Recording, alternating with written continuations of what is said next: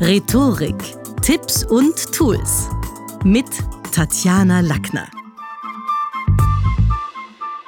In der heutigen Podcast-Folge geht's um sprachliche Vorbereitung für Pitches, Verhandlungen oder Präsentationen.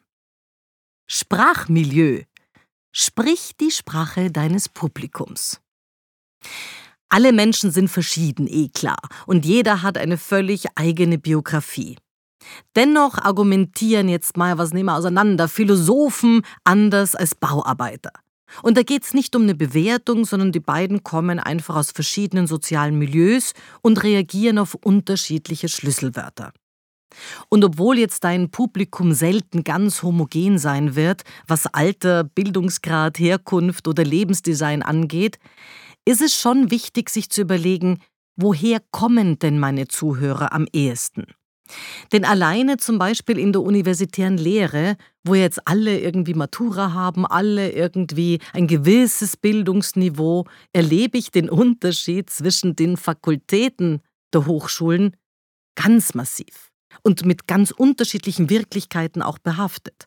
Also Beispiel, ich muss für Psychologen oder Soziologen völlig andere Beispiele aus dem gleichen Gebiet der Kommunikation wählen als für Betriebswirte oder für Politologen. Das heißt, die Studierenden aus meinem politischen Masterlehrgang, den ich da begleite, heißt äh, Politik und Führung, die identifizieren sich gut mit aktuellen Fallbeispielen aus dem parlamentarischen Alltag, mit Dingen, die gerade in den Nachrichten relevant sind. Das wäre jetzt wahrscheinlich denen, die in der Publizistik, äh, die, ich, dich da auch mit betreue, das wäre denen völlig wurscht. Also meine Aufgabe ist es, wenn ich meinen Stoff an den Mann und die Frau bringen will, dass ich solche Beispiele wähle, mit denen die in ihren Wirklichkeiten auch was anfangen können. Und unter Milieus verstehen wir hier den engeren Erlebnisraum des Publikums. Also wenn, was nehmen wir denn jetzt mal, mach mal ein krasses Beispiel. Wenn jetzt hauptsächlich Langzeitarbeitslose da sind, dann brauche ich andere Beispiele, auch um akzeptiert zu werden, als wenn ich für Unternehmer rede. Und dabei geht es aber immer um die Akzeptanz von dir und deinen Vortragsthemen. Es ist schließlich wenig schmeichelhaft, wenn Zuhörer danach sagen, also ich weiß nicht, der war völlig abgehoben oder die hat doch überhaupt keine Ahnung, was für uns wirklich wichtig ist, das hatte doch nichts mit mir zu tun. Und dabei gibt es Menschen, die zwar handwerklich brillant präsentieren, aber trotzdem kilometerweit an ihrer eigenen Zielgruppe vorbeireden. Und da kommen dann so Begriffe wie die Sinusmilieus oder Bevölkerungseinteilungen mit rein. Und ich bin jetzt da nicht ein Fan davon, dass man die irgendwie büffeln muss oder kennen muss. Und außerdem verschiebt sich ja, erleben wir gerade durch die Digitalisierung in den letzten Jahren unglaublich viel. Und ich glaube auch, dass vor allen Dingen neue Lebenswelten länderübergreifend Entwicklungen und Menschen prägen. Also wenn ich mir überlege, also wie gesagt, ich bin ja schon ein paar Jahre länger jung. Äh, ich habe noch die ehemalige Ostzone erlebt, hatte selber Verwandte in der DDR, eine, eine Tante. Und in den 1980er Jahren war das natürlich aufregend, da über die Grenze zu gehen. Und deswegen finde ich es heute so witzig, dass es in Deutschland DDR-Nostalgiker gibt. Die gibt es natürlich nicht in der Schweiz und in Österreich, sondern die gibt es natürlich dort, wo es auch eine DDR gab. Oder auch eine digitale Avantgarde. Der Fall der Berliner Mauer war ja erst 1989 und das digitale Zeitalter hat rund 30 Jahre später losgelegt. Also, was will ich sagen? Wir leben in einer pluralistischen Zeit mit ganz, ganz vielen gesellschaftlichen Strömungen, Gegenströmungen, Subkulturen. Und so eine Einteilung ist natürlich nie vollständig und Mischtypen völlig normal. Also, was würden uns da jetzt wahrscheinlich ähm, Soziologen sagen, dass es sowas wie liberal-intellektuelle gibt oder konservativ etablierte. Es gibt eine bürgerliche Mitte, postmaterielle, wo es dann auch wieder unterschiedlichste Definitionen gibt. Digitale Individualisten, selbstverständlich, Hedonisten, also eine ganze Menge.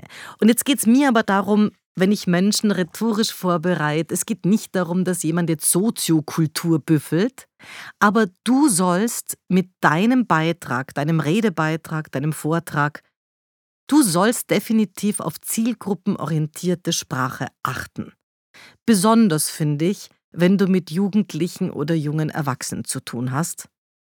Und da reicht's völlig, sein Auditorium so ein bisschen zu untersuchen nach Bildungsgrad, Herkunft, Milieu, Charakteristika, mit welchen Schlüsselworten werde ich am Bauchfleck hinlegen, welche Fallbeispiele eignen sich besser, weil sie den Erlebnishorizont meiner Zuhörer ja in irgendeiner Form tangieren?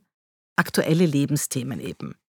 Denn natürlich brauchst du für Zuhörer aus dem konservativ gehobenen Milieu mit tendenziell höherem Bildungsgrad andere Beispiele als für, was nehmen wir, digitale Individualisten, unter denen ganz, ganz viele, das wissen wir statistisch, Schulabbrecher auch sind. Die erste Zielgruppe ist außerdem älter und besteht häufig aus leitenden Beamten, führenden Angestellten, Freiberuflern, Unternehmern, da sind wahrscheinlich eher Schlüsselworte aktiv wie Bildung, Kunst, Familie. Da gibt's noch eine klassische Rollenverteilung, womöglich Mann, Frau, Leistung, Verantwortung, aber auch so Definitionen rund um Erfolg und Tradition.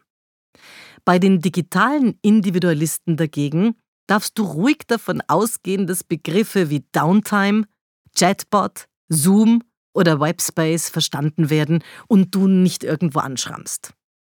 Und jetzt mal ganz in die andere Richtung gesprochen, also im Arbeitermilieu, und das ist ja auch immer so eine Definitionsfrage, gibt es das überhaupt noch und wer ist damit gemeint? Aber das sollen andere diskutieren. Ich mag da jetzt nur mal die Idee mit dir auch in rhetorischer Hinsicht durchgehen. Gibt es natürlich völlig andere Schlüsselworte. Also wenn man da den Kollegen aus den aus den Sinusmilieu-Untersuchungen glauben kann, dann geht es da eher um Kollegialität, Vereine, Sparsamkeit, Nachbarschaftshilfe. Sowas wird groß geschrieben. Und da wirst du jetzt mit einem Digi-Slang, Fremdworten oder Branchenjargon oder neudeutschen Denglisch-Dingen wahrscheinlich eher anstoßen. Du sollst Menschen nicht bewerten, aber andererseits sicherstellen, dass du nicht falsch beurteilt wirst und dein Vortrag der volle Bauchfleck. Das wollen wir natürlich nicht. Und dabei änderst du klarerweise am Inhalt selber nichts, aber bereitest Zielgruppen adäquate Beispiele und Themen auf und erkennst lieber vorher, mit welchen Sprüchen du möglicherweise ins Leere läufst. Fazit? Gute Vortragsvorbereitung hat viel mit Zielgruppenrecherche zu tun. Und die folgenden drei Fragen sollen dir dabei helfen. Welche Beispiele und sprachlichen Bilder sind für dein Auditorium geeignet? Welche Gefahren und Chancen gibt's aus dem Lebensraum deiner Zuhörer? Wer sind die natürlichen Feinde bzw. Mitbewerber deines Publikums? Das war's für heute. Besuchen Sie mich doch in der Schule des Sprechens in Wien. Auf Facebook, LinkedIn, Instagram, YouTube und auf Clubhouse. Oder auf sprechen.com.